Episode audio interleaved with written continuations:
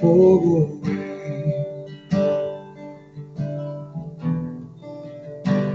Meu coração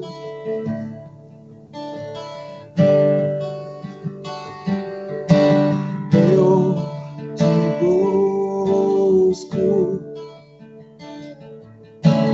eu te busco, recebe a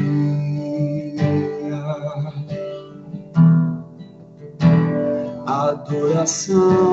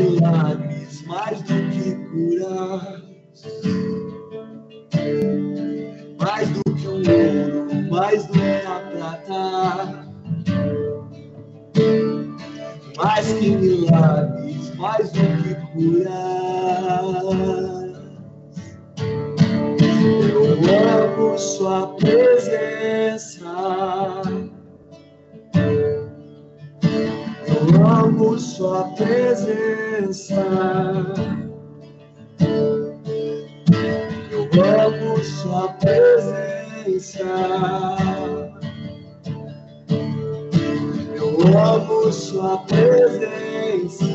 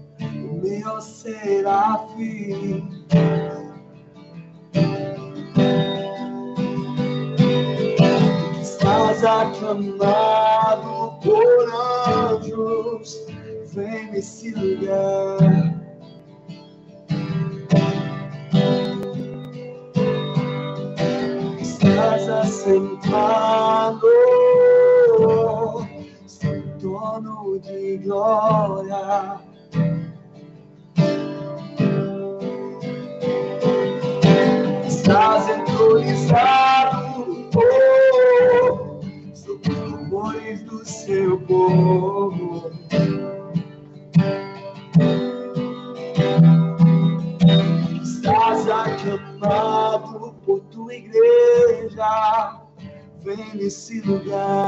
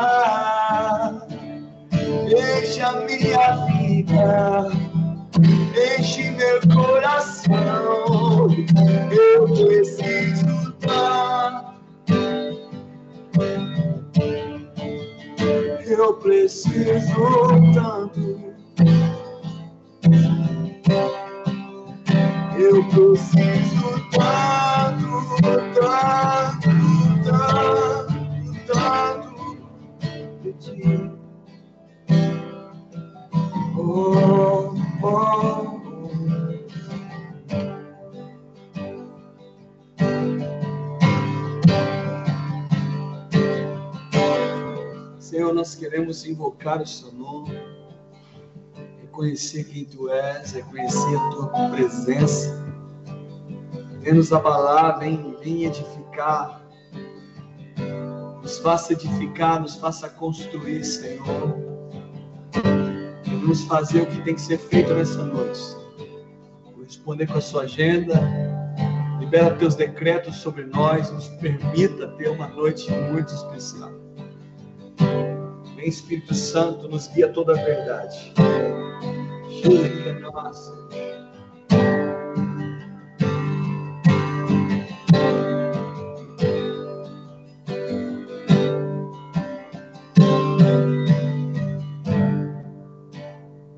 Aleluia. Obrigado, Jesus. Obrigado, Senhor.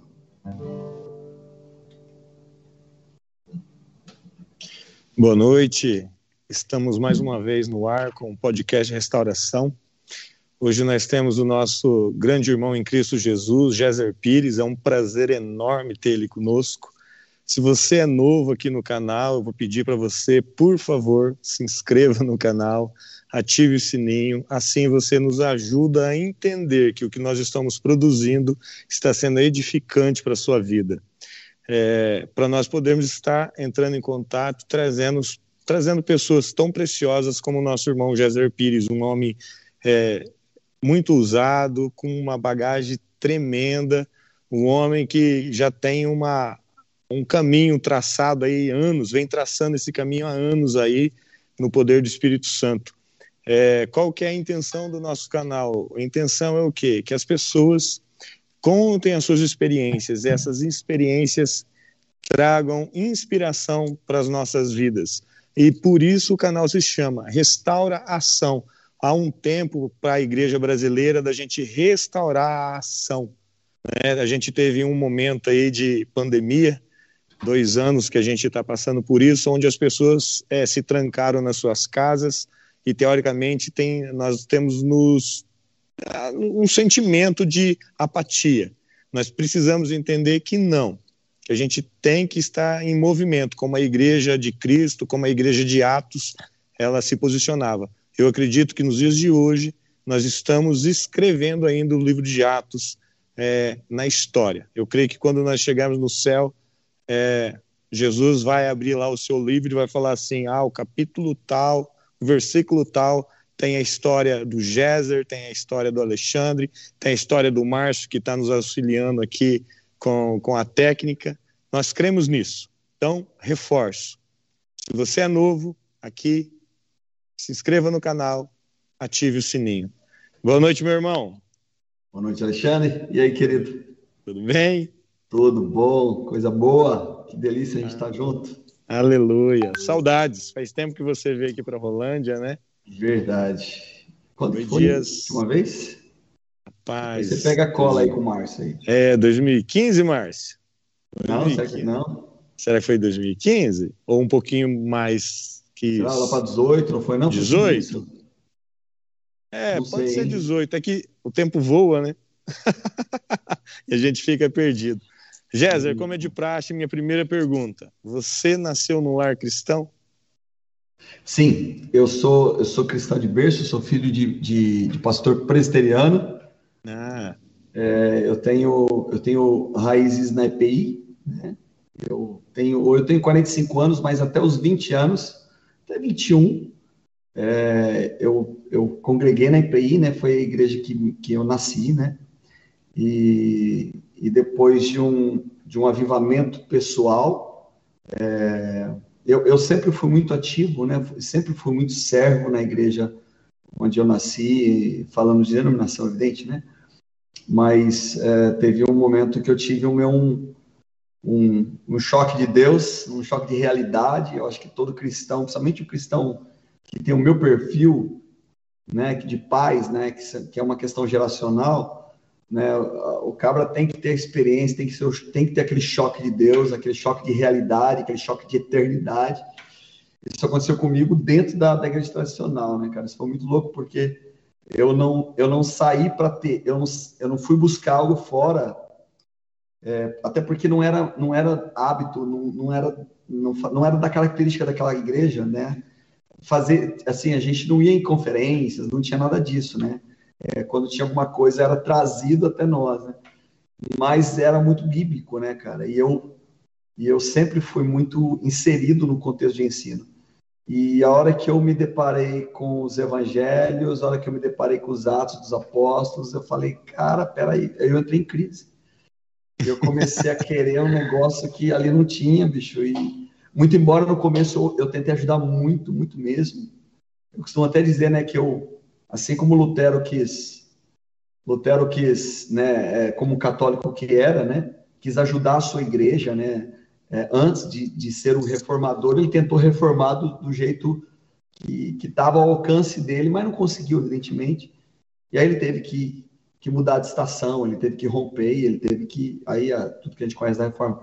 Mas eu tentei também, mas uh, entre o zelo pela estrutura, entre o zelo por um sistema eclesiástico, religioso, eu literalmente, Alexandre, eu, eu tomei uma decisão grave, uma decisão crítica, que era de sair, e eu, eu não saí como quem sai para algum lugar, eu saí como quem, quem, tipo assim, Deus, o que o Senhor quer de mim? Foi muito louco, né? Então, uh, o meu, a minha origem é, é de berço cristão, de treinamento dentro do contexto da igreja, mas o meu rompimento quando, começou no começo da minha juventude, e eu tinha acabado de casar, né, eu e Mila, numa, numa experiência profunda com Deus, e depois de algum tempo tentando ainda trabalhar com os irmãos, né? Aí a gente teve que seguir adiante. Muito embora eu tenha um apreço, um carinho, de vez em quando eles são loucos, eles me chamam para ministrar lá. Mas é raro, quando chama, eu falo assim: cara, vocês têm certeza? É, é isso mesmo? Né? Mas um carinho tremendo, assim, um respeito, né? Inclusive aí na região de vocês, a Igreja Presbiteriana Independente, ela, ela é muito vibrante, ela é muito forte aí, né? Sim. Aqui é diferente né? É, o perfil da igreja presbiteriana aqui ela é bem mais, mais apática, mais, mais tradicional, mais, mais ritualística, mais religiosa. Assim, né? É, isso que você falou é interessante. É, eles falam mesmo que a, a IPI da nossa região é, é, é diferente do, das é, do, é, que tem no Brasil. Você então é a segunda geração de cristãos ou teus avós também foram cristãos? Meus avós também eram cristãos. Ah, então né? você já tem mas geração. Sou, é, mas eu sou a geração de segunda geração de pastores, né? Meu pai que foi ah. e eu sou, né? Mas uh, dentro, mas eu sou o que saiu do desse ambiente mais histórico, né? E para servir no reino de Deus fora desse contexto histórico aí, mas que não, não, não, carrego mais essas marcas, eu só estou te citando Sim, porque é parte do que eu sou. Tua né? história, né? É, é.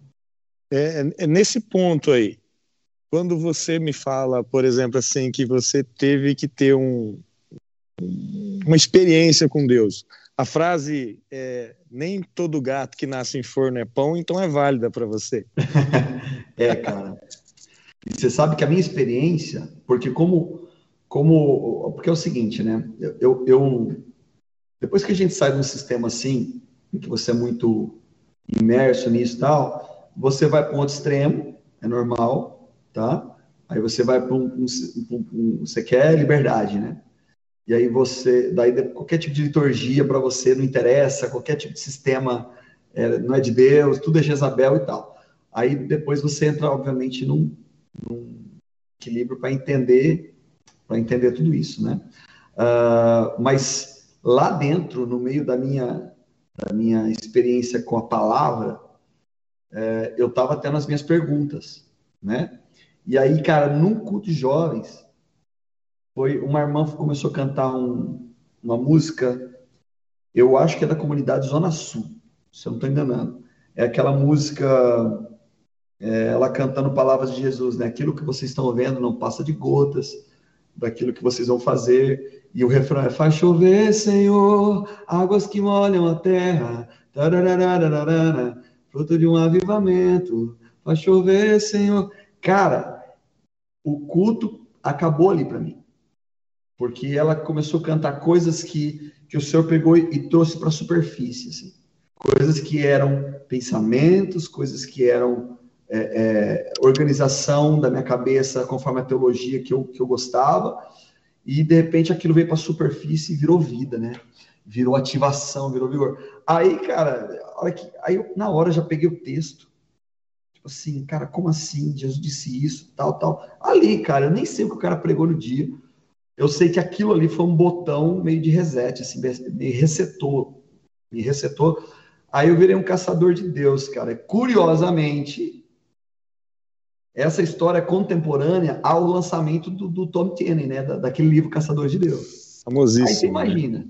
Eu passando por isso, lendo Caçadores de Deus, cara, aí eu explodi, velho. Eu, eu tive uma. Explodi no sentido, né? De, de a, a, minha afeição pelo Senhor, o, o, avivamento interno dentro de mim ganhou muita força assim. Eu virei um vulcão, eu queria muito Deus de todas as formas possíveis. Cara, eu tava, eu, eu ia, eu, eu, quando eu saí de lá, cara, eu ia tudo que é igreja, cara. Eu queria estar na presença de Deus, cara. Tomava ceia, só não tomei na católica, irmão. só não tomei hóstia. Bom, o resto tava com fome de Deus, cara. Eu queria Deus, queria Deus. Muito louco. Nessa mesma época que eu conheci o Mike, né? Aí, aí de Londrina. Você é, lembra a data? Isso aconteceu? Foi na primeira, na mobilização de 500 anos, no, em, em, no, na Páscoa do ano 2000. 2000. Na, quando, quando ele fez aquelas 72 horas na, na Londrimalhas. Eu não sei ah, se vocês. Tá. Provavelmente vocês Lembro, lá. sim. Você tinha nessa idade, mais ou menos uns 20 anos nessa época. É, nessa época eu estava com 20 e poucos anos e eu fui ministrar com o Iavé. Era um ministério que a gente. Que a gente Lembro, eu tenho um CD deles. Então, a gente fazia Cara, fantástico. Você fez é. parte daquele grupo? Aquele grupo. Tem um CD com uma espadona detalhe, lá. Não, e fique, e, e fique, sabendo que eu fiz parte daquele grupo quando eu ainda estava na presbiteriana, velho. Sério? Eles são e presbiterianos? Eu... Não, é que, é que a gente é muito amigo. Ah. Né? Eu, dos Brandt, né? Que são família que fundaram o Iavé. E a gente, a Mila, por exemplo, minha esposa, né? Uh, ia ia para evangelismo com o pai, com o seu Nelson Brandt, que é o pai do, do Lucas e do, do Elias, para evangelismos, né? Os, os, o pai da Mila era contemporâneo ao, ao, pastor Nelson, que era o pai do o paizão dos Brandt lá, que é do Iavé. Então a gente sempre teve amizade com essa galera. Eles eram na época da presbiteriana renovada. A gente é da presbiteriana independente, mas não era o vínculo não era esse, era realmente era o fogo de Deus, era os rios de Deus, cara. eu lembro das canções.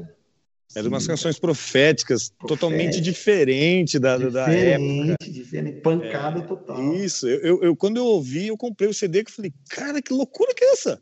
Eu é, nunca tinha ouvido algo parecido. Adoração de guerra. Isso! Antes disso. Uma, as primeiras vezes que eu vi uma canção tão longa na minha vida era naquele CD, né? Exatamente, cara. É... muito legal. Então, a gente esteve nesse, nesse, nessa programação com o Mike no ano 2000, foi aí que conheci o Mike porque eram 72 horas de adoração e a gente fez alguns turnos, né? foi muito legal. Cara, fantástico. Hoje você está em que cidade? São José do Rio Preto, São Paulo. Preto. Você pastoreia que ministério hoje? Nós, nós pastoreamos a Casa Viva. A Casa Viva é uma plantação de igreja. Nós estamos concluindo essa plantação que eu entendo por quatro anos. Né? Esse primeiro ciclo da igreja de quatro anos vai se encerrar agora em março né? Hoje nós estamos em mais ou menos umas 250 pessoas. É um ambiente muito profético, mas ao mesmo tempo uma igreja muito saudável, né? Uma boa organização e é um projeto. Um, a Casa Viva ela existe para ela é, ser uma igreja que vai estar com as portas abertas 24 horas, né? Então, hum. embora ela é, um, ela é uma igreja como qualquer outra, com todos os departamentos e atendendo a comunidade em todas as esferas que uma igreja tem que atender, mas com a mentalidade né, é, de processos para gerar turnos de oração, para que ela fique né, aberta. Né? Então, vai ter no domingo, se o cara for lá três da tarde, está tendo turno, mas às seis da tarde é o culto, aí vai ter o culto, depois continua os turnos, e assim, essa, esse é o projeto que a gente tem para uma vida. Ah, fantástico. Isso você trouxe esse legado de, do período que você passou pela casa de Davi? É, aí, aí que tá. Nesse evento que eu te falei do, das 72 horas lá na, no ano 2000, foi um negócio absurdo que aconteceu na gente, né? Então ali foram vários botões, vários gatilhos que aconteceram dentro da gente, que nos conectou e nunca mais desconectou da gente da ideia do tabernáculo. Uhum. Então, por exemplo, eu sou um cara de igreja, eu sou um cara sistema, eu não sou um cara anti-sistema, eu entendo que o sistema tem que ser purificado, tem que ser cuidado, curado, né? Bem, bem, bem, bem, bem guiado pelo Espírito Santo, mas igreja é igreja, né? Sim. Então, ah, mesmo tendo essa mentalidade que é da onde que eu vim, cara, a ideia dos turnos é, entrou do, do mesmo tamanho, né? Essa ideia do tabernáculo de Davi, é, de, de da, da, redenção das coisas pela adoração, pelo clamor, pela intercessão, pela invocação do noivo, isso ficou do mesmo tamanho do meu DNA como pastor, como cara de igreja, né? Tanto que ficou do mesmo tamanho que esse livro que, que do Rodrugo aí, por exemplo, uh, eu falo disso também, porque é, essas coisas Deus tem levantado nesse tempo. Estou falando de, no caso do, dos turnos, né? Então, por exemplo, nós, nós fizemos todas aquelas semeaduras, né? Caso de Davi, no final dos anos 90, começo dos anos 2000, e quanta coisa não aconteceu? Muita. Né? Na nação, através dessa semeadura, hoje, é, lógico, o Mike Bickle já tinha, a Hope já tinha, né? Mas F. Hop veio depois. Quantas coisas vieram depois, né? Indiretamente, mas foram semeaduras, né? De irmãos como Mike, Davi, né? E outros irmãos Sim. queridos que semearam isso e a gente honra isso. Na verdade, eles foram um marco, né, para a nação brasileira, né? Foram pioneiros. Não sei, foram, foram os primeiros. Certamente. E eu consigo perceber que a adoração a partir da, desses pós aí, vamos pensar 98, 2000, a adoração na nação mudou, né? A forma de se adorar, a forma de se compreender, foi. né? É, foi algo marcante mesmo. É, foi surreal, eu acredito, que para a nação brasileira. Você citou aí, né? Eu, vou, eu tenho ele aqui. É, o voo do urubu. Voo do urubu. Quando foi que você. Foi em 2014, né? Que você fez uhum. a primeira, primeira edição. Como que surgiu no coração? Como é produzir um livro, cara? Porque isso daqui. Pô, na verdade, cara, o, o, o voo do urubu é uma angústia é, que eu tenho de ver uh, a igreja é, se, se encantar com belos, belas performances e não se preocupar com a integridade e com a essência. Porque o voo do urubu fala exatamente disso. Né? O urubu ele voa bonito, pode observar. Se, se você vê o urubu, é uma, é uma ave belíssima voando. Elegante, né? Elegante, quase não bate as asas da envergadura que ela tem, né? É muito bonito. Mas por mais que ela até pareça com uma águia voando, mas no chão ela come carniça, né, cara? A essência dela é podre, né? A, a, a gente é o que a gente come, né? Acreditado, né? Então Sim. a essência dela é carniça, é podre. Então a, a, nós temos uma tendência de confundir performance com aprovação, né? Então se a pessoa voa bem, é, me parece que a igreja aprova. Né? Isso não tem a ver com integridade, não tem a ver com, com, com santificação, não tem a ver com essência. E Deus é que aprova ou reprova. Né? Então, esse livro fala de, uma mensagem muito importante para esse tempo, né? de cuidar da essência dos ministros, porque isso começou lá, lá com Lúcifer, né? que ele era todo, todo pavãozão, todo cheio de, de, de talentos dados por Deus. E o que é curioso, cara, é que ele sai da presença de Deus, ele cai da presença de Deus, mas os dons permanecem com ele, cara.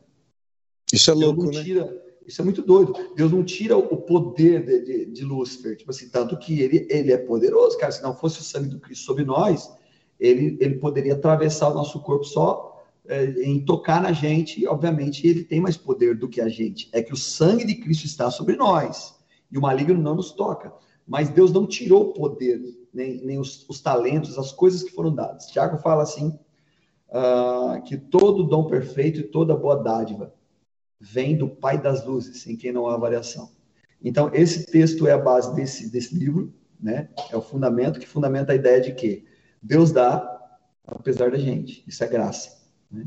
Então, Deus dá o dom para o cara que canta bem, mas que de repente, cara, ele está ministrando, o cara até libera curas, o cara faz um monte de coisa, mas em casa ele é um péssimo marido, ou pior, é, tem as suas amantes, enfim, os pecados que estão ali por trás, né? Uh, mas a igreja não vê nada disso, a igreja só está vendo o voo, a igreja só está vendo a performance. Eu acho que todos nós somos um pouco assim, né? A gente vê primeiro o que o cara consegue fazer e de repente aquilo parece que já soa aprovável, aprovamos aquilo e de repente a gente toma um susto, né? É só você perceber quantos e tantos escândalos que acontecem em ministérios, né? em igrejas. É, pode ser brasileiro, pode ser, pode ser onde que for, cara. Onde tiver o ser humano, Sul, né? No Japão. Oi? Onde tiver o ser humano correndo. Onde tiver risco. o ser humano vai ter isso. Agora, o, o, cuidado que a gente tem que ter é, é essa, esse zelo, né? Tipo assim, olha, o Alexandre, cara, é um homem de Deus, cara. E ele, quando ele ora, as pessoas são curadas. Cara, não é o Alexandre que cura as pessoas.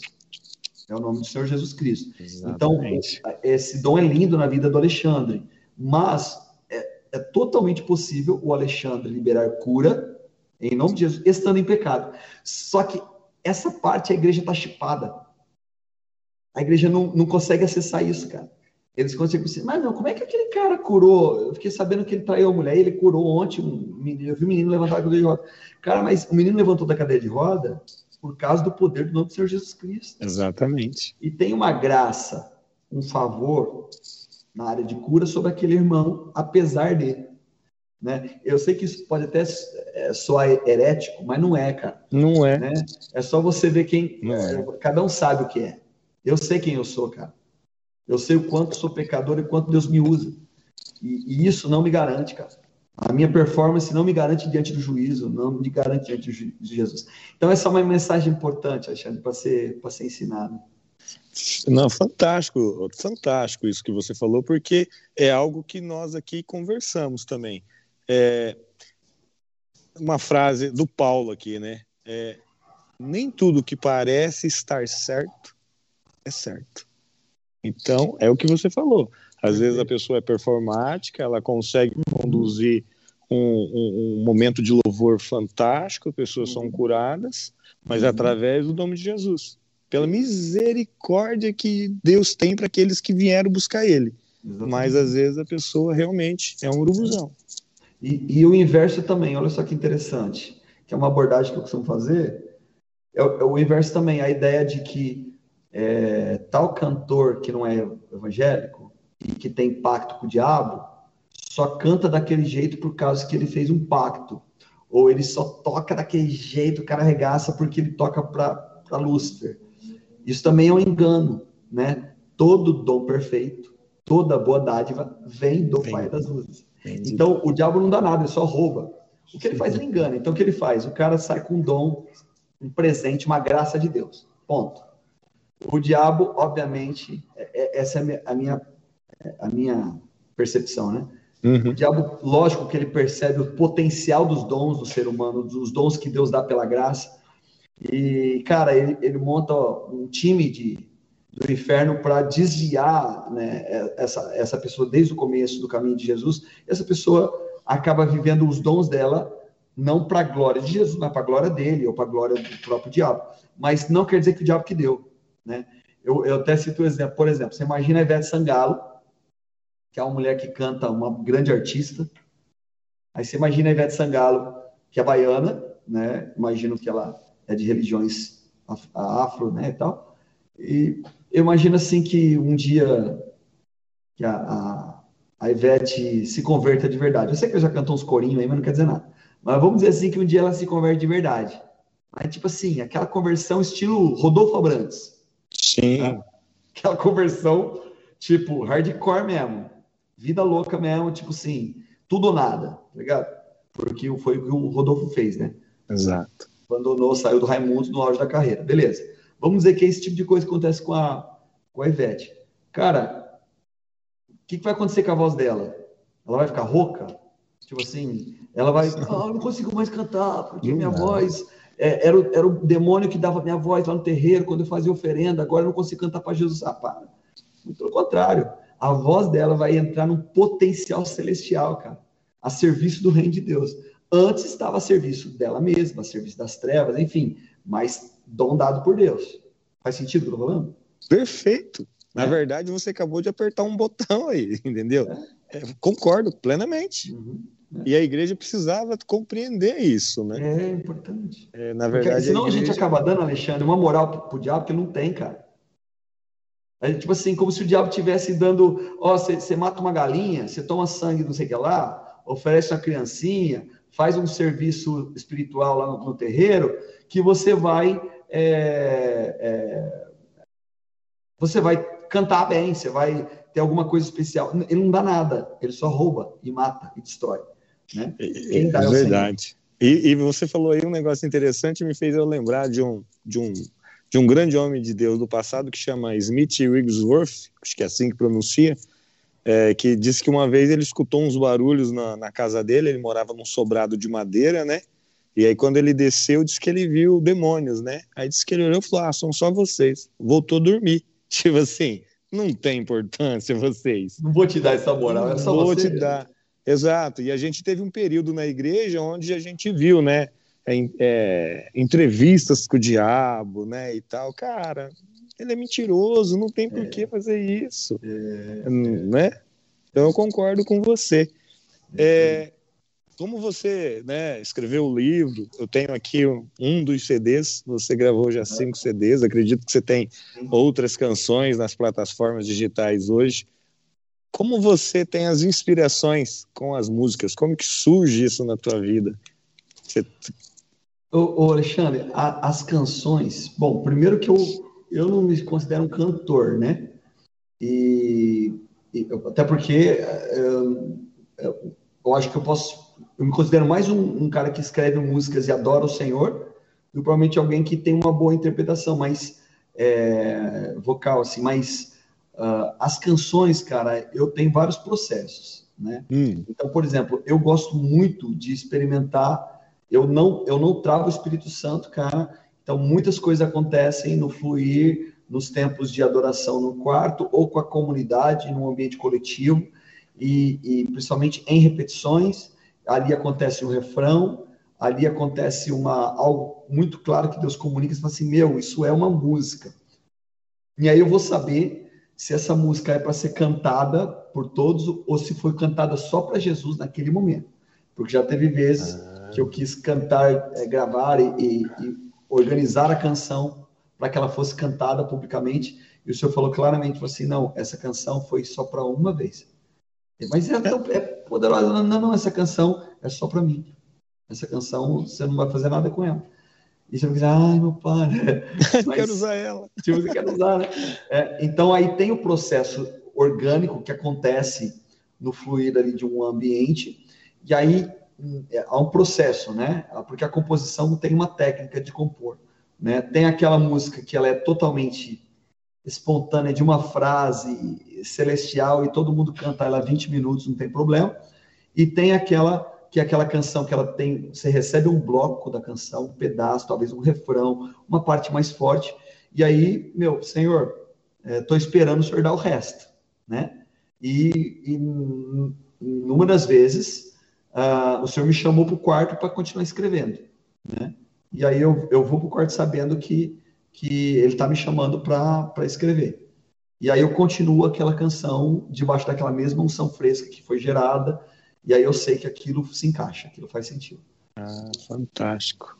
É, é, nesses processos todos aí, quanto tempo você ficou na casa de Davi, Jéssica? Casa de Davi eu fiquei de 2006 a 2010. Foram quatro anos. Né? Quatro né? anos. É, muito embora eu conheça o Mike de antes, né? O Mike e o Davi. Até porque o Davi também foi da IPI, né? Isso. Então, eu, eu, conheço eles de antes de Davi, né? Depois que 2000 começou o nosso relacionamento. Naquele evento que eu te falei. E agora, agora não. Depois foram, fomos esquentando os nossos relacionamentos. Aí até que, na verdade, era para eu ter ido em 2003, que eu gravei o primeiro CD. Eu gravei o primeiro CD, o Mike fez chofar no, na abertura do CD. Aí eu falei assim, cara, vem para cá, né? É, as famílias não estavam ainda em Londrina, que eu me lembro estava só o Lúcio, o Serginho, ambos, é, o Batério o Guita, né? Ambos solteiros. Estavam Isso. ali o Beto, é, que não Beto, Palmiro. Palmiro, verdade. Palmiro, dessa época aí. Só tinha essa galera, né?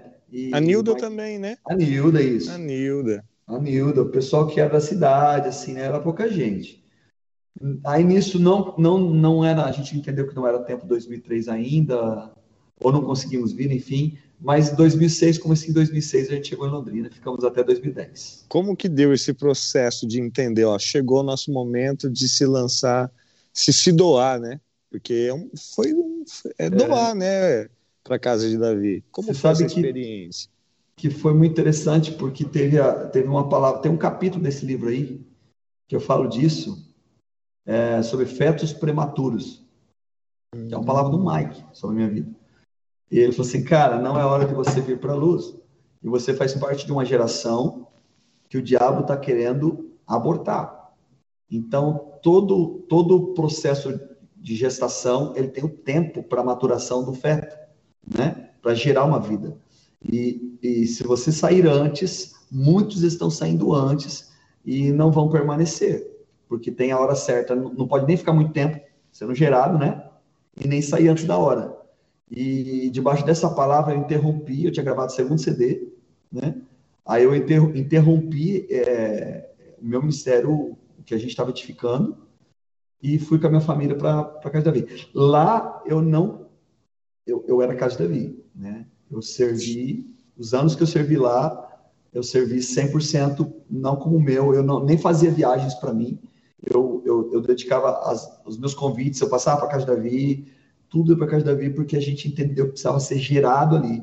E foi fundamental, cara. Nossa, eu sou muito grato, muito grato mesmo.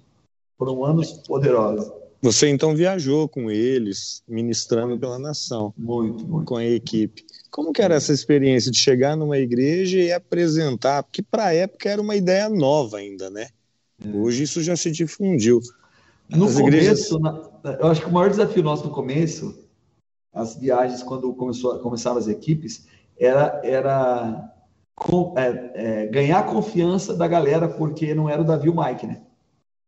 Ah, tinha isso também. Tinha isso aí, é. Ah, eu lembro, eram equipes divididas, né? Isso, isso, eram equipes divididas. Então, então o Mike saía para um lugar, o Davi para o outro, eu com outro, ou com outro, mas além do Mike e Davi, mais uns três, quatro. Saía uma galera, assim. E, e equipes completinhas, né? Mais, mais três, quatro exagero, mas é, chegou a gente viajar no mesmo final de semana, três ou quatro equipes ao mesmo tempo, e todo final de semana, várias equipes. Então, o primeiro desafio, é, desafio era fazer a galera crer que ia ser bom. E, cara, é impressionante como tinha um favor de Deus sobre a mensagem que era carregada, né? Então, então ah, tinha um propósito nesse projeto todo. Então, mesmo que não tava o Davi e o Mike, acontecia a mesma coisa. Era uma loucura. Voltamos a falar, né? Não era o Davi e o Mike, era Jesus, né? Querendo Jesus. implantar é isso aí. Uh, algo na nação. É então a unção estava. Exatamente. É, é, fantástico isso. Então você teve lá, você e família, é, quatro anos. Como era viver em comunidade, em comum? Vocês viviam aonde? Vocês viviam no casarão que tinha na época ou vocês tinham uma casa mesmo e tal? O casarão era uma casa grande, uma boa casa, que foi alugada para atender os, os, os homens solteiros. Ah, né, os, os solteiros. jovens solteiros. Então, ali tinha toda uma organização, tipo um pensionato, né? Porque tinha que organizar essa galera lá. E era uma turma boa, mas isso, os, as famílias, que era o meu caso, né? Eu fui lá com dois filhos, saí com três, né? O Samuel nasceu em Londrina, né? Ah, então eu tinha, é, quem tinha família normal casado alugava seu apartamento, sua casa normalmente, né? O que era uma, uma característica muito bacana, muito legal, era o funcionamento da, da manutenção. Então, por exemplo, eu ia com uma equipe para, sei lá, para Joinville, né? Trazia uma oferta lá. O, o outro irmão, o Davi, quem fosse, ia para uma outra região, trazia outra oferta. Isso tudo era trazido, concentrado em caixa, né? E aí era, era, era repartido conforme a necessidade e não a hum. qualificação dos ministros, entende? Então, por exemplo, se o cabra tinha um, um filho, ele tinha uma, uma parcela específica. Se o cara tinha três, a gente brincava, né? O Gil era o cara que mais tinha filho. Você, você faz filho para ganhar mais dinheiro. Né? É engraçado. Né? Era muito bacana isso, né? E lógico que a gente se ajudava muito. Até hoje, eu acho que isso é uma coisa, uma marca entre nós né? A gente se ajuda muito, né? Entendendo a necessidade do outro. É, o Cadinho, por exemplo, foi morar na minha casa por dois anos, né? Eu tinha acabado de alugar uma casa, uma casa maior que, que, que Deus nos permitiu alugar e eu sem mantenedor, sem nada, Deus cuidando da gente. E, e aí o, o, Ricardo, né, o Ricardo e a Anitta tiveram um desafio lá por causa do apartamento, eles, eles tinham que sair do apartamento, não tinham para onde ir. Aí eles foram para casa para ficar dois meses, ficaram dois anos, né? aí morando juntos, né? Mas isso não, não era imposição do ministério, não era nada disso. Isso aí era uma coisa que o nosso coração tinha essa abertura, essa generosidade de, de repartir, né? Isso era muito legal, né? Mas não tinha essa coisa, tipo assim, às vezes as pessoas pensam, que a gente morava tipo uma vila, né? Tipo num lugar mais fechado, todo mundo lá, não. Cada um tinha sua casa separado na, em algum bairro e tudo mais, mas tinha o casarão que era para cuidar dos, dos, garotos solteiros só. Ah, tá. É porque eu, eu lembro que quando ainda aquela esquina ainda era uma ruína, eu lembro do Mike uma vez falar que ele ia fazer um edifício no formato de uma espada, cada, cada andar um apartamento, onde ia é. acolher, né, os Sim. irmãos e tal. Eu falava, nossa, cara, é, é eu falava, que visão fantástica, né? É, é. Vocês ainda mantêm contato? Acredito que sim, né? Cara, Lúcio, pouco. pouco. É, é, tipo assim, a, a, a, quando a gente, quando eu olho para a casa de Davi, é, tipo assim, se você for olhar nos meus, em todo o meu histórico das minhas redes sociais, eu não nego não. Tem cara que que fala assim, tipo assim, ó, é um, um pedaço da minha vida que eu não tá mais. Não, cara, eu tenho muita, muita, muita dívida de amor e de honra para os meus irmãos, né? E, mas o que eu percebi é que o Senhor espalhou. O Senhor pegou as sementes e espalhou, cara. Isso é muito lindo, isso é muito legal, porque não ficou contido naquela esquina da JK, né? É, se tornou algo maior do que um prédio. Sim. Né? Muito embora a visão falava de um local específico, mas eu acho que maior do que um lugar maior do que um local geográfico é um local espiritual, né? que somos nós. Sim. Na verdade, a nossa comunidade chama Casa Viva por causa dessa, dessa perspectiva, de que nós somos casas espirituais. Nós somos o maior lugar onde o reino precisa se manifestar, né? Porque eu sendo casa, cara, eu sendo tabernáculo, eu sendo habitação, cara, eu, eu toco uma cidade, né? Se eu ensinar isso, né, tocamos uma nação. É Sem dúvida. Né? Então, a perspectiva que eu tenho é de que o Senhor espalhou essas sementes, né? Alguns entenderam isso, outros não, né? Aí vai da maturidade, a percepção Sim. de cada um, né? E alguns eu tenho mais, mais proximidade, outros faz tempo que eu não vejo, mas é, é, é, é muito normal você ter mais afinidade menos com outros. Sim. Mas, no geral, cada um seguiu a sua vida. No geral, sim. O que é interessante, Alexandre, a Mila comentou essa semana com a gente, comigo. Assim, nossa, amor, interessante, né? Não importa onde a gente encontrar a galera, é, já passaram-se, ó, eu fiquei até 2010, estamos em 2000, estamos em 21. 21. Tá, tá indo para quase 12 anos. Tá? Tá indo para quase 12 anos que eu não estou mais nesse contexto. E, cara, posso encontrar qualquer um deles, a gente é família, é impressionante. É um negócio muito interessante isso aí, né? Mesmo que a gente não está perto geograficamente, e nem se fala muito, mas quando a gente se encontra, é real o relacionamento. Na verdade, é, eu vendo você falar, eu não consigo não enxergar o quê? A igreja de Atos. É. Onde eram todos ali, se dividiam em comum as necessidades e tal, mas chegou um momento que o Espírito Santo precisou falar o quê? Vai, vai, precisa de uma expansão, é muito mais do que isso, né? Isso. Então, ó, eu vejo você contando essa história, eu não consigo fazer é, né, uma comparação com Atos. Viveram junto, dividiam, é, uhum. viviam em comum, mas chega um momento que, tipo assim, a semente precisa ser lançada. E foi, né? Verdade. Não é à toa Total. que o evangelho se espalhou.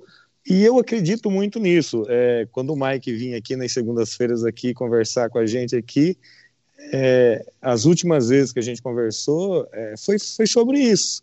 É, é, foi lançado a, uhum. palavra sobre a nação brasileira, né? Sim, isso é real, isso é, é verdadeiro. Ah, ah, ah, Alexandre, tem coisas que, que o pessoal tá, tá, tá pregando hoje, a nova geração, falando e ministrando, Parece que os caras descobriram a roda. Isso aí a gente estava falando há 20 anos atrás. Né? E tudo bem, que, que seja comunicado por outros portas-vozes, não tem problema, que sejamos todos cartas vivas, né? Mas o fato é que a mensagem, ela é viva, né? a estrutura do ministério ela pode modificar, a engrenagem pode modificar, né? É, pode não ter aquele prédio é, debaixo da gestão da Casa Davi mais, né? Mas as casas vivas, os homens e mulheres cheios de Deus, né? Os homens e mulheres como, como portadores da mensagem, têm que estar disponíveis, cara. Eu acho que a grande prova, sendo muito franco, a grande prova não é a gente fazer turno no CBA. É agora a gente viver a vida como ela é, fora do CBA, cheio do que o CBA tinha. E Exatamente. E nem todo mundo conseguiu isso. Mas com a misericórdia de Deus, eu e minha família estamos estendendo esse legado. Em nome de Jesus. É, é legal isso que você falou, porque na verdade é não ser igreja só na, na, no espaço geográfico lá onde todo mundo vai cultuar, mas é ser igreja no dia a dia, no meu lar, sozinho, né? É, uhum. E isso é algo que a igreja realmente ela precisava, né? É, entender, né? E infelizmente, igual você falou, alguns conseguem, outros infelizmente eles necessitam, né, daquele espaço geográfico para estar tá em aglomeração, acreditando que ali ele vai é, é. cultuar, né? E quanto na verdade é no dia a dia, né? Leitura bíblica, é, vou ler, vou, vou, adorar. Uma crise é, disso que você está falando, que, que, que, todo mundo teve, foi justamente e, e, e, todo mundo que saiu e todo mundo que ia visitar, porque o cara, a gente estava lá, o CBA funcionando, a gente recebendo visitas, pessoas todos os dias de vários lugares do Brasil e tal, experimentando aquela presença, aquele ambiente e tal. E o cara voltava para casa dele, para a igreja dele, e falou assim: meu pai, né? Tipo assim, cara, eu quero aquilo, mas não tem e tal.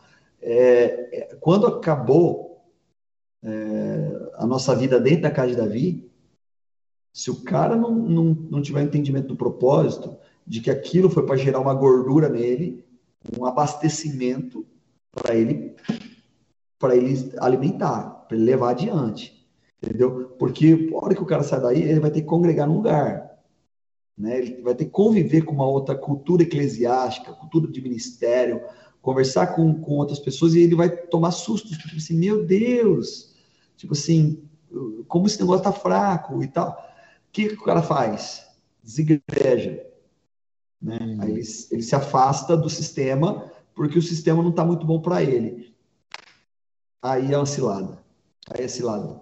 Porque aí, irmão, você queima a gordura rapidinho e depois só vai sobrar a tua distração e aí você desanda. Exatamente, exatamente. E você, como hoje, né, pastor, como você conduz a sua igreja é, nesse caminho? É fácil? tentar, você falou que vocês são mais ou menos 250 membros, né? Hum. Como fazer isso, as Cara, pessoas entenderem? Gente, é, foi o seguinte, quando eu saí da, da Casa Davi e fui para Rio Preto, o senhor deu um comando claro que era para a gente voltar. Isso não teve relação direta com os problemas que o Ministério teve nessa época, por incrível que pareça, até porque eu, eu amo aqueles dois caras lá, uh, e mas, e, foi, um, foi um, um sofrimento para nós ter que dar esse passo, porque Deus comunicou muito claramente que nosso tempo tinha acabado, muito embora a gente estava pronto para o que desse viesse, para roer o osso junto. Mas, bom, enfim. E aí nós fomos, chegamos em Rio Preto, e o Senhor mostrou claramente por que a gente tinha vindo. Tinha uma igreja bem do lado aqui em Catanduva, que ela tinha, ela já tinha nos recebido algumas vezes, e, e ali eles tinham também a, a, o propósito de edificar uma casa de oração. E o pastor fundador me pediu para é, para eu começar a ajudá-los nesse processo, já que eu estava do lado, aqui em Rio Preto. Cara, só que nisso eles queriam que eu assumisse a igreja. E a igreja estava com muitos desafios, com uma estrutura belíssima, mas com muitos desafios. A igreja bem fraca né, na, na, sua membresia e tal. O pastor é médico, então ele estava saindo de vez, por isso que ele precisava que a gente ajudasse. E, e, a gente entendeu que era de Deus a gente estar ali. Então aí ali a gente a gente é, pastoreou por quatro anos, um projeto belíssimo de de, né, de, de avançar com essa igreja, de reestruturar essa igreja. Uh, nós ficamos, dali nós ficamos, é, a hora que a gente entendeu que terminou esse ciclo, passamos para uma outra pessoa que era lá do ministério, e aí a gente entendeu que deveria entrar nesse novo tempo de plantação da Casa Viva, né? que, que foi um intervalo de um ano e pouco aí até a gente começar o processo da Casa Viva. Né? Uh, quando a gente decidiu fazer a Casa Viva, plantar a Casa Viva, tinha experiência da Casa de Davi, tinha experiência dessa outra igreja, Shekinah, lá em Catanduva, que foi muitas coisas lindas que Deus fez. E aí a gente falou assim, a gente entendeu exatamente o que Deus estava querendo de nós. Ali a gente entendeu, vamos edificar uma igreja saudável, que vai ter a cultura da oração e da adoração. Mas ela vai ser extremamente bíblica e ela vai viver a partir dos dois primeiros mandamentos. Amar o Senhor de todo o coração, todo entendimento, com todas as forças. E o segundo, que é horizontal, amar o próximo como nós mesmos. Ou seja, nós vamos ensinar a igreja a adorar e vamos ensinar a igreja a servir. Né? Então, é com essa perspectiva. Então, é, não é só a casa de Davi, é um monte de coisa que o Senhor vem construindo e que culminou nesse projeto que é a Casa Viva hoje. Né? Então, hoje lá, é, nós temos os turnos, nós temos taekwondo, temos projetos sociais, temos é, eventos para casais, para crianças, uma igreja para jovens. Né? Tem uma célula lá de, de, de, de sexta-feira que vai 40 jovens lá na célula, só na célula. Já falei para eles, para que isso aí já virou culto multiplica aí, distribui aí, né? Aí um mover de Deus lindo está acontecendo, mas com informalidade, com leveza, com tudo aquilo que a gente carregou, que você conhece. Sim. Existe. Então, por exemplo, nós temos lá na casa, na casa Viva, por exemplo, ninguém passa necessidade. O cara só passa necessidade se ele não comunicar, aí não tem jeito de saber. Se o, cara, o cara só passa necessidade se ele não comunicar. Se a gente perceber que está passando necessidade, cara. Ah, já, acabei de receber. Estamos com um cara brother aqui, que, que, que é filial nosso, e estava lá em Goiânia, quebrado lá, arrebentado, sem trabalho e tal. Cara, vem para cá, vem sem nada, vem só com a moto. Juntamos todo mundo, já mobiliamos uma casinha para ele, já está trabalhando e ganhou tudo, cara. Ontem ele foi buscar, mandou uma foto chorando, assim, é, nós pedimos um fogão para a galera que faltava só um fogão. Alguém ligou, mandou ele buscar, chegou lá, o fogão tava na caixa. Bicho. Compraram um fogão novo para dar por irmão. Fantástico. Então a gente vive essa parada, isso é real. Só que, lógico, é uma igreja normal. Diferente da casa de Davi, por exemplo, era meio que uma seleção ali, né? Ia todos os caras de, cada igreja, que eram os caras que estavam mais ah, querendo Deus, ia para lá, né? E, então, a, ali a casa, a casa Viva não é uma casa de Davi, é uma, é uma igreja. É, é a gente pessoas... treina as pessoas para isso, isso. Talvez uma confusão que se fizeram, no, no, no, não, não o pessoal do ministério né, da casa de Davi, mas os pastores de Londrina, talvez na época não entenderam que eles não eram concorrentes, vocês não eram concorrente da igreja de Londrina, vocês eram, na verdade, o quê? Um ministério que estavam dispostos a o quê? A ensinar e equipar os santos né, daquele local. Então, eu entendo quando você fala, você aí hoje é uma igreja. Sim.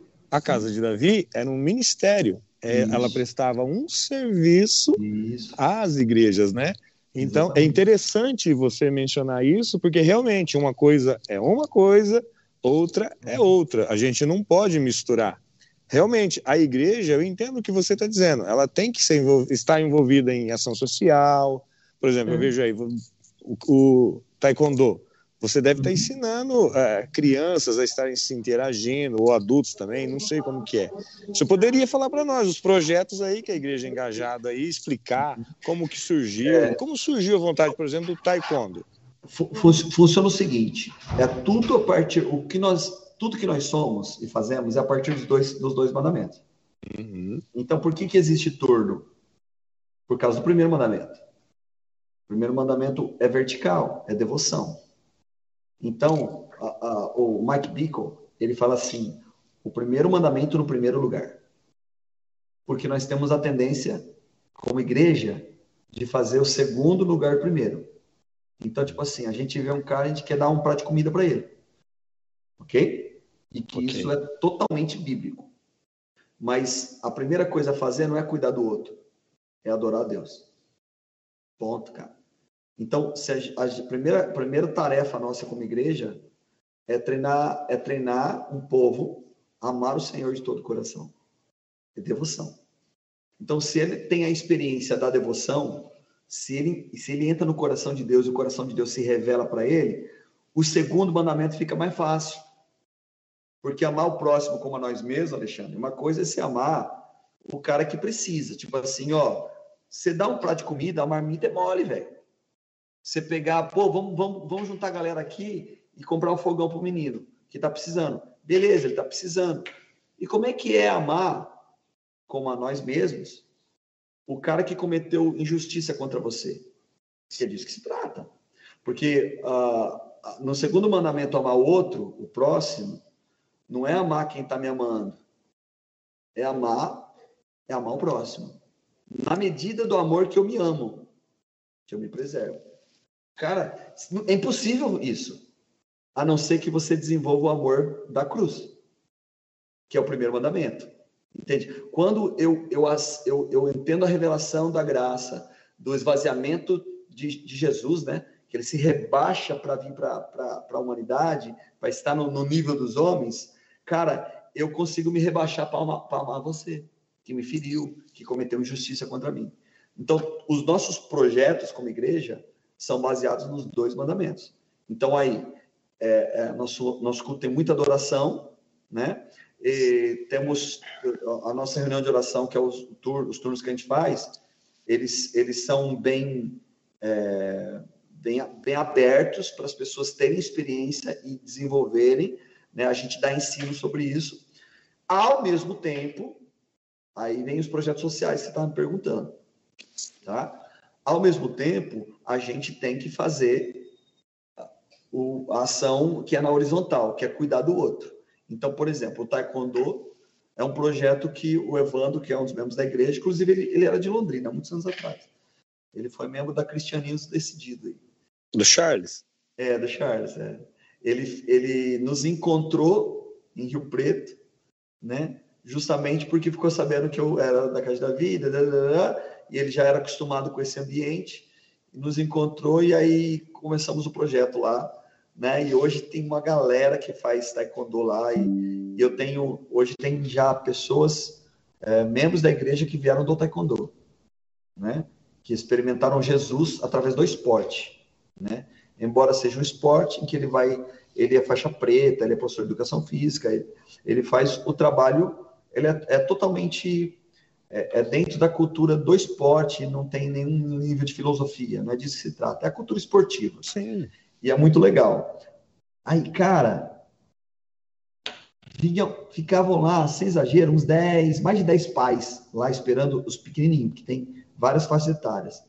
Cara, sabe o que a gente fez? começamos a fazer uma célula com os pais, cara. Então o cara vai, leva o filhinho lá, e na hora do taekwondo, naquela hora de treino, tá tendo uma reunião, estamos orando pelos pais, ensinando a Bíblia para os pais, orando. Cara, é muito legal. Né? Então isso fala do segundo mandamento. Nós, vamos, nós estamos agora no projeto de começar nossa escola de música, né? Vamos começar agora no próximo semestre para a comunidade mesmo, né? com, com vários instrumentos, vamos abrir uma ONG, é, várias questões de empreendedorismo para a comunidade. E isso tudo tem a ver com o segundo mandamento. Então, veja bem, uma coisa não anula a outra. Pelo contrário, uma coisa dá sustentabilidade para a outra. Tá? Eu, eu, eu tinha um cara, um dos meus líderes nessa igreja lá de Catanduva, era um cara muito, muito show de bola, quebrantadaço, a gente ia junto nas, nas quebradas, a gente ia no, no, nos, onde os caras fumavam crack, buscar os caras lá, era uma loucura. Pensa num cara que garrava mesmo, amava o ser humano assim, como Jesus ama. Só que, cara, na hora que eu ia cuidar dos fariseus, na hora que eu tinha que também sentar na mesa do Zaqueu, né, de um rico, ele travava. Ah, ele não conseguia fazer essa ponte. Não, ele, ele, ele tinha facilidade para dar amor para quem merecia, mas ele não conseguia dar amor para quem não merece o amor. Tipo assim, para quem. tá entendendo? Sim. Né? O que é, na verdade, um paradoxo, porque a gente foi alcançado na misericórdia do Senhor, né? Mas nós somos muito assim, né? Então ele media. Quando o cara ele via eu dando muita atenção para uns ricos que chegavam na igreja, ele achava que eu estava fazendo gracinha. Eu falei assim: não, mano, Jesus falou, é mais fácil um camelo passar por um buraco de uma agulha, velho, do que o rico entrar no reino dos céus. Ou seja, o rico é um campo missionário, velho. Entendeu? O cara que é abastado. Por que, que é tão difícil é, é converter um rico no reino dos céus? Porque ele não precisa de Deus, entre aspas. Entendo. Né? Sim. Então, aí, então, quando eu, eu, eu, se eu colocar o segundo mandamento no primeiro lugar, eu erro. Porque, na verdade, eu tenho que aprender a amar como Jesus amou, como Deus amou. João 3,16. Eu, eu desenvolvendo essa habilidade de amor, que é na devoção, conhecendo Deus, cara, eu consigo amar o pobre e o rico. Faz sentido? Totalmente. Às vezes o rico ele não tem a necessidade do pobre, mas ele tem uma outra necessidade que ele precisa ser amado da mesma forma. E quando a gente está conectado com o Pai, a gente vai ter essa percepção de, de observar as necessidades de cada um. Isso. Indiferente da classe social. Perfeito. Tanto, tanto que a nossa comunidade, cara, a galera é, é misturadão, cara. A gente está num lugar muito privilegiado, bem centralizado assim, né? E, mas, cara, não é tipo assim, ó, você não vai lá e fala assim, nossa, aqui é a igreja dos, dos avivalistas, ou então aqui é a igreja dos águia, dos profetas, ou então aqui é a igreja dos veinhos, ou aqui é a igreja só de jovem, só dos tatu... Não, não é, cara. Ela é totalmente plural, cara. É muito interessante. Você vai lá, você vai ver uma igreja com muitos jovens, mas com muita família, né? É, os, os mais velhos sofrem um pouquinho, que a gente toca meio alto. Né? Mas tem tudo lá, cara. É muito, muito gostoso. Fantástico. Você ainda, é, continua, apesar que com a pandemia deu uma travada, mas você ainda continua com o trabalho itinerante? Ainda eu tem? itinerante, mas com priorizando o meu calendário, minha agenda local. Então, por exemplo, com, com, com a pandemia, ninguém, na verdade, viajou, né? Mas uh, o meu critério é eu, eu fico. É, eu só posso sair dois, dois finais de semana no mês. E, e apenas eu me permito, não está acontecendo agora, porque parou tudo, mas eu me permito sair um domingo. Um domingo por mês. É, e dois finais de semana. Então, então, tipo assim, eu posso até já ter saído domingo, mas daí se eu for sair no outro final de semana, eu tenho que estar no outro domingo. Entendi. Para justamente. É, é porque eu também estou no processo de plantação, que eu digo, né? Por mais que você fale assim, nossa, mas a igreja está tá crescendo e tal, mas ela ainda está fechando esse ciclo é, que, que, eu entendo que ele precisa ser muito bem cuidado, muito bem acompanhado, né? Para criar a identidade da comunidade certinho, né? É, ainda tem muitos pontos, é, buraquinhos que são fechados ainda, né? É, é bem é complexo essa engrenagem e que a gente a gente quer dar o melhor mesmo para a comunidade local. Sim. Aí, lógico que a gente continua servindo, né? Por exemplo, uma coisa que foi muito bom para mim, né? Eu, eu dou treinamento para Ministério de Adoração.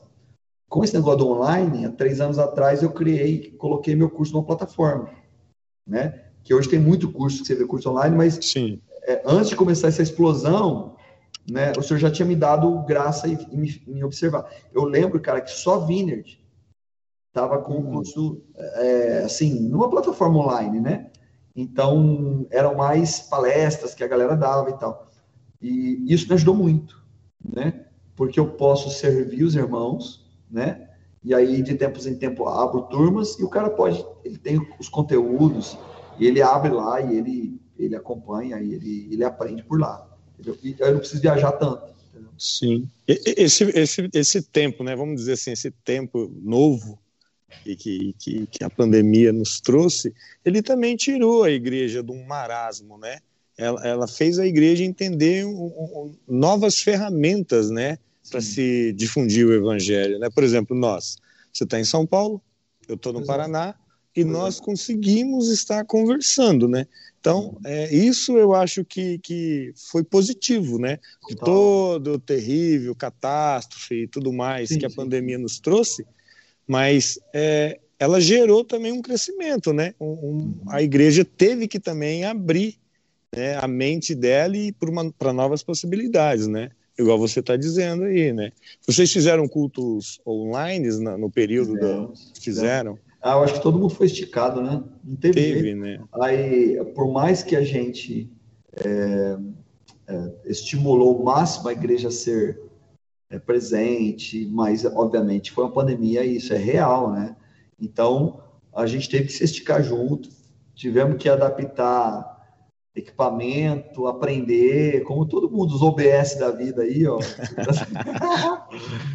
todo mundo, cara, todo mundo sendo esticado. Para a igreja, eu acho que aumentou muita criatividade, né? É, eu acho que dons é, vieram para frente, né? Irmãos, servos ali, é, o, o, alguns, isso de repente estava mais para igrejas mais bem estruturadas e, e acabou sendo uma necessidade para todos, né? Sim. E hoje é fácil, né? Um microfone, um celular, uma mesa de som. Quer dizer, fácil para mim. Eu preciso do Márcio lá atrás para ele estar tá fazendo, senão não sai nada. Mas, teoricamente, se você se, se dedicar, você consegue fazer, né? Sim, sim. É... Eu achei isso muito bom. Mas, Jézer, né, não que esteja terminando, né? Seu tempo é precioso. Está é, tá sendo um prazer enorme estar conversando com você. Mas eu gostaria aqui que, que vamos partir para um fim, né? Mas eu gostaria que esse fim fosse de que forma? Que a gente terminasse é, adorando e você encerrasse é, com, a, com uma oração, abençoando a vida daqueles que nos estão ouvindo ao vivo, né? E aqueles que futuro vão ver depois isso no YouTube lá, que isso vai ficar lá por um grande, por um, por um período, né? Não sei quanto tempo vai ficar, mas vai ficar lá. Podemos fazer assim? Sim. Queria dizer para os irmãos, é, o tempo que a gente vive é um tempo um tempo importante, né? A gente, é, eu acho que a pandemia ela é, ela veio para nos, nos alinhar. Quem estava sujo se lambecou mais, quem estava se santificando se santificou mais. E eu acho que a gente tem que despertar, quem não despertou ainda, quem não se ligou ainda. Né? Creio sim que o Senhor está às portas, muitos sinais, está muito evidente que o, o, o tempo está acelerado, né? no sentido aí, né? observando os sinais e apontamentos, muito embora é, não acho que é o fim, né?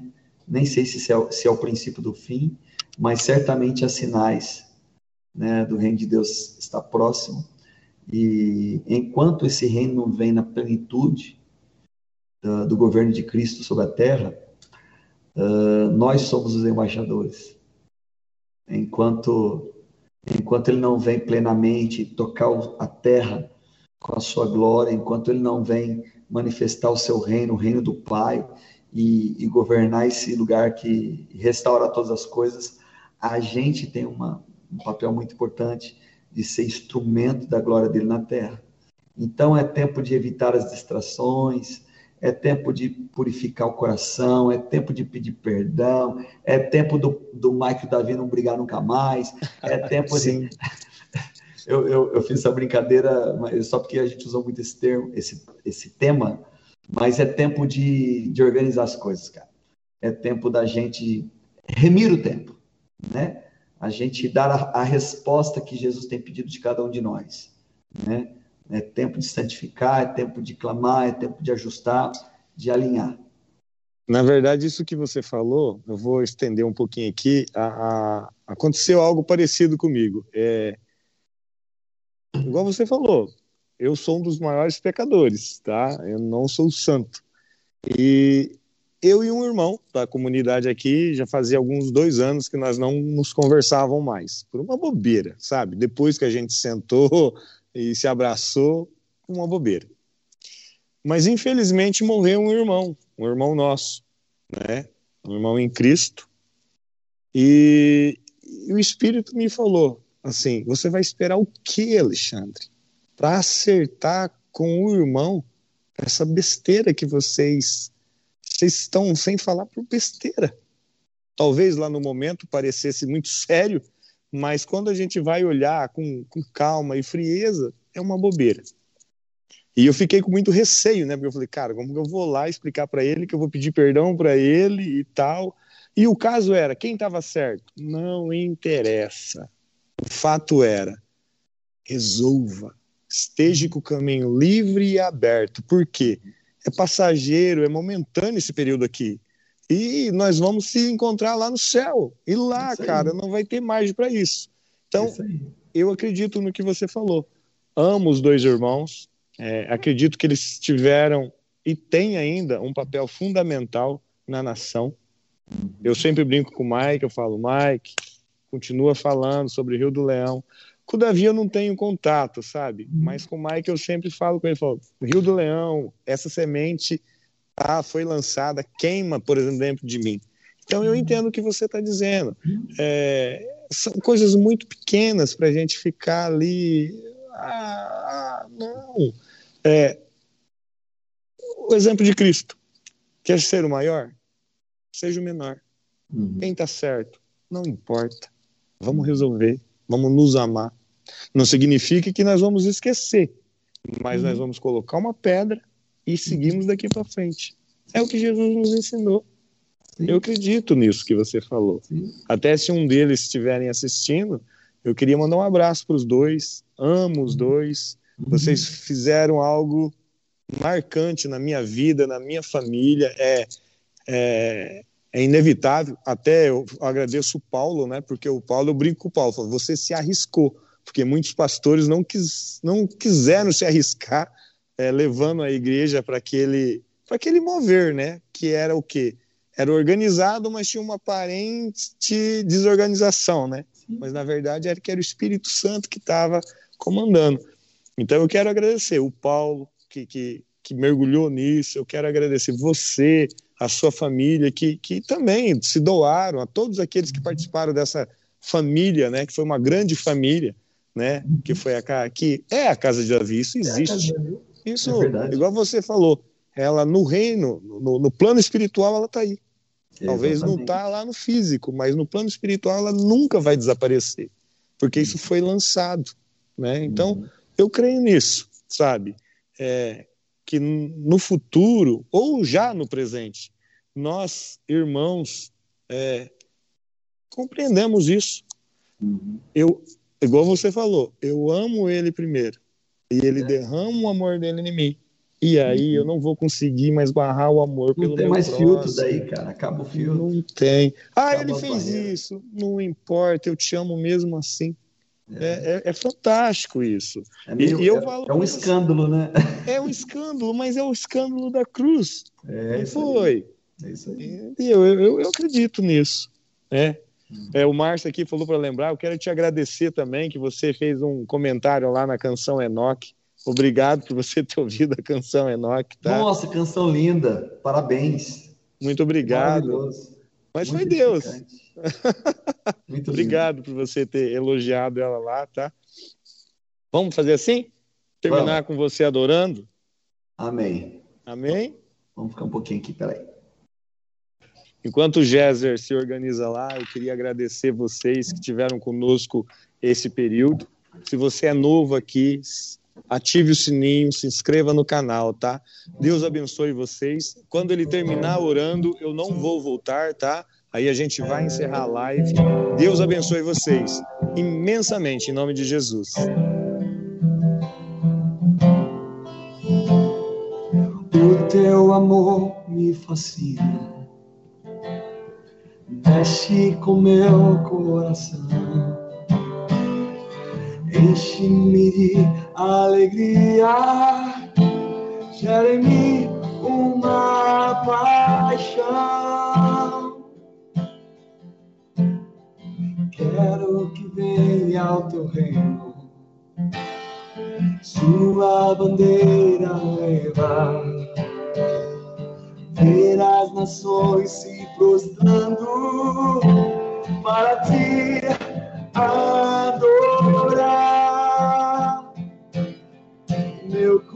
Coração será sempre teu. Eu quero viver só pra te amar e desfrutar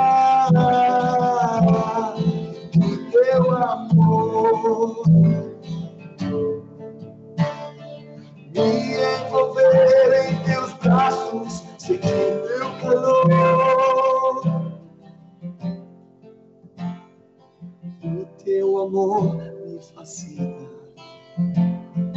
Mexe com meu coração, enche-me de alegria, gera em mim uma paixão.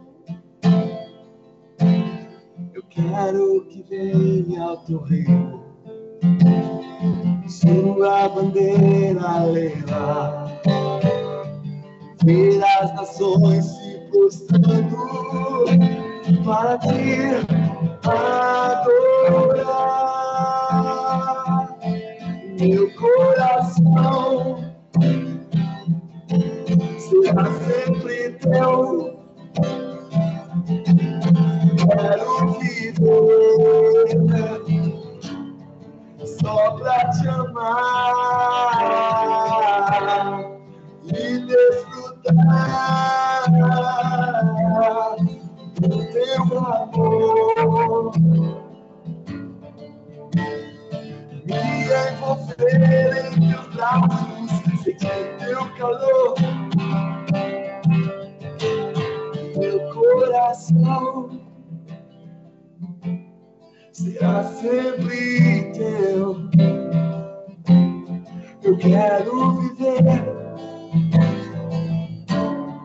só pra te amar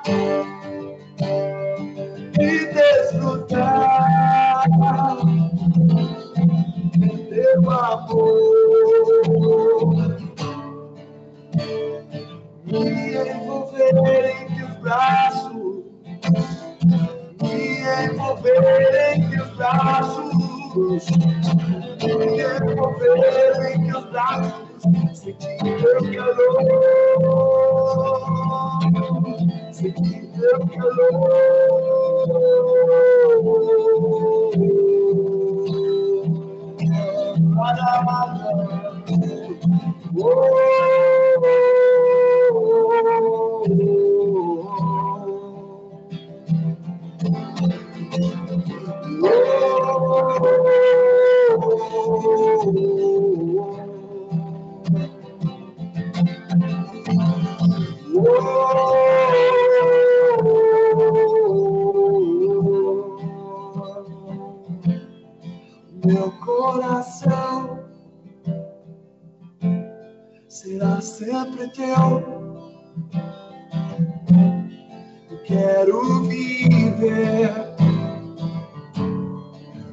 só pra te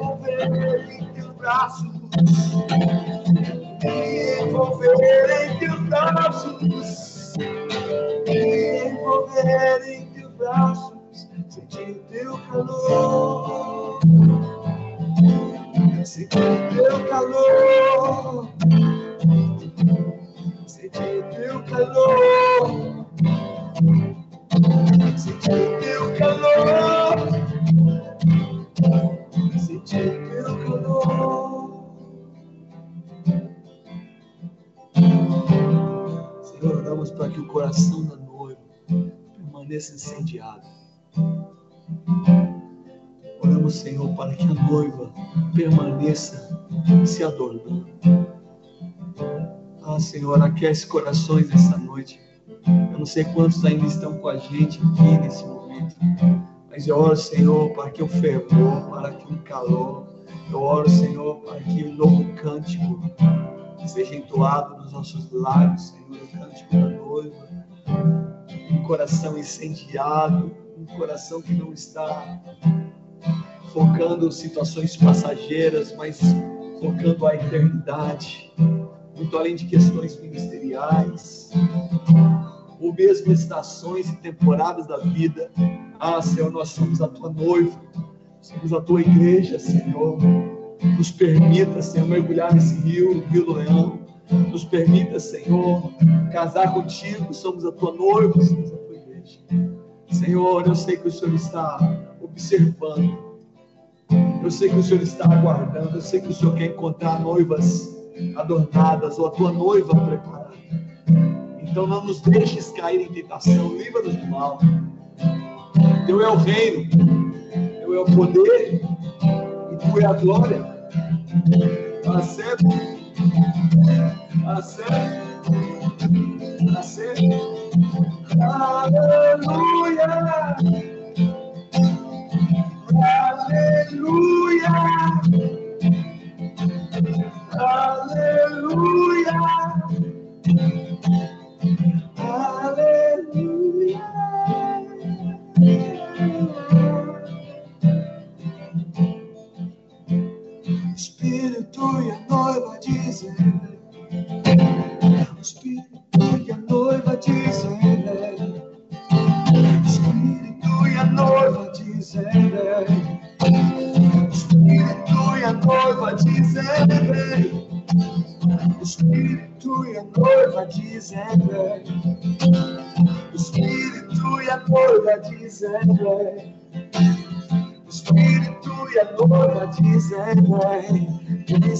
Jesus.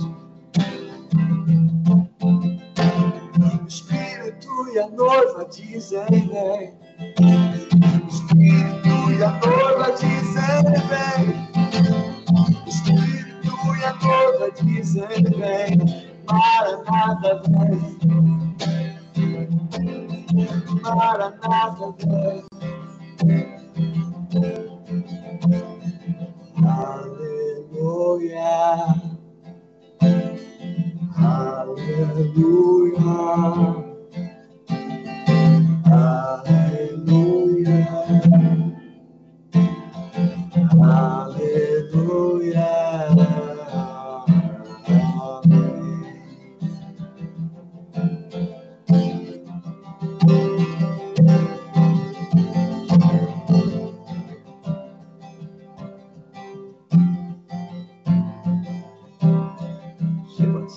Shivas, Rabashadasich.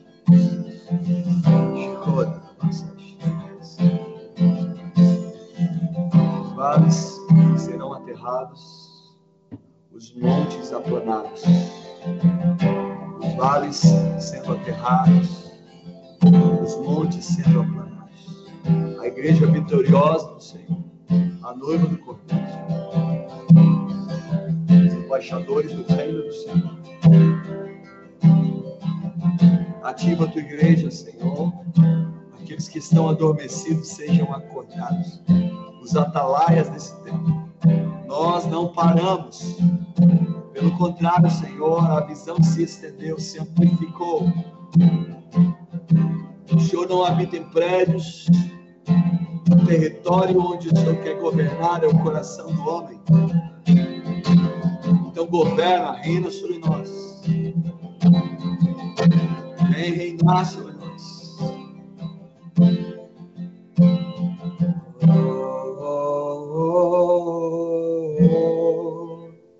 Silicona Mashtara. Senhor. Oh. Aleluia, Senhor. Reina sobre nós, Senhor. Minha oração é para que o Senhor prevaleça.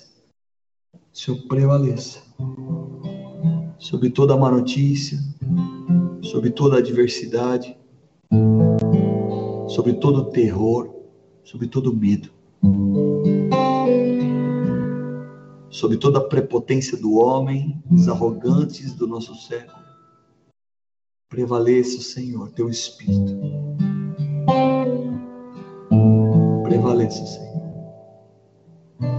Prevaleça vigor na tua igreja, vigor na noiva. Prevaleça, Senhor.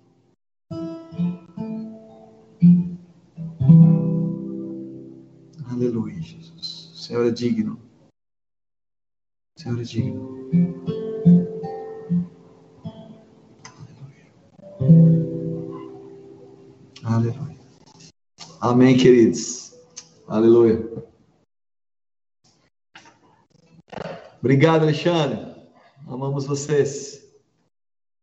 Eu que agradeço, Géser, por esse momento tão boa. precioso. Amém. Muito obrigado mesmo. Que Deus abençoe você, sua família Amém. e o seu ministério e igreja. Amém? Amém.